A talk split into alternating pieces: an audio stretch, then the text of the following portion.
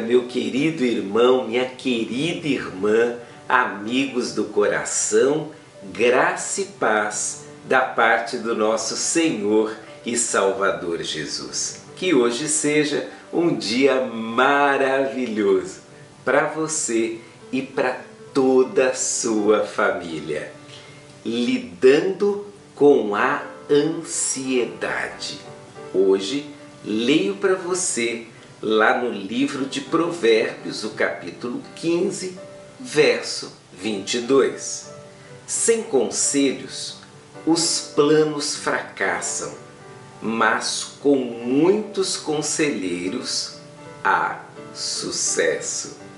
Bem, talvez uma das maiores fontes de ansiedade está exatamente no fato de que na construção dos nossos planos surgem uma série de perguntas.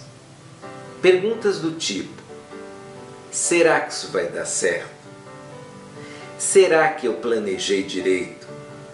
Será que isso é o melhor para mim? Será que não estou equivocado no meu planejamento?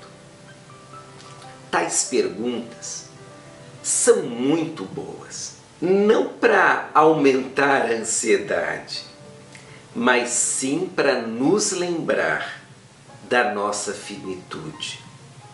A finitude humana nos obriga a buscarmos ajuda, a buscarmos conselhos, a buscarmos suporte e isso é maravilhoso para amenizarmos o impacto da ansiedade.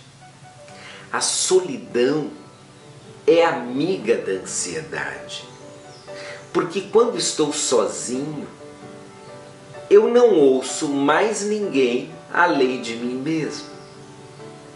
E a voz da minha consciência por vezes está contaminada por inseguranças antigas, contaminada por palavras que foram ditas a nós, talvez para nos machucar e não para nos ajudar.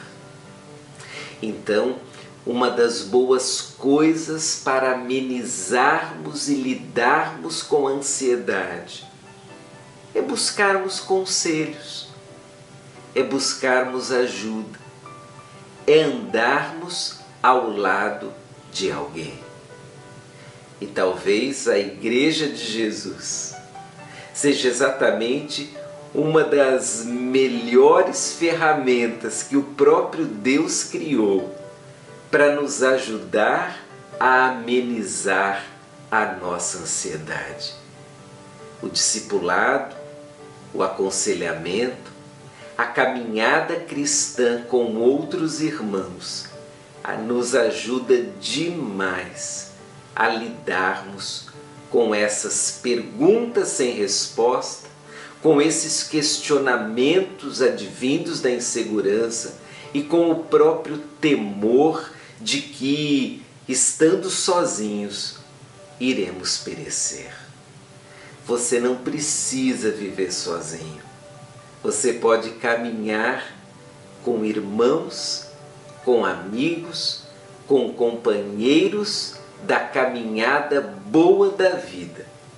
Que você hoje olhe ao seu redor e busque em alguém o conselho necessário para lidar melhor com a sua própria ansiedade. Que Deus te abençoe. Um abraço. Tchau, tchau.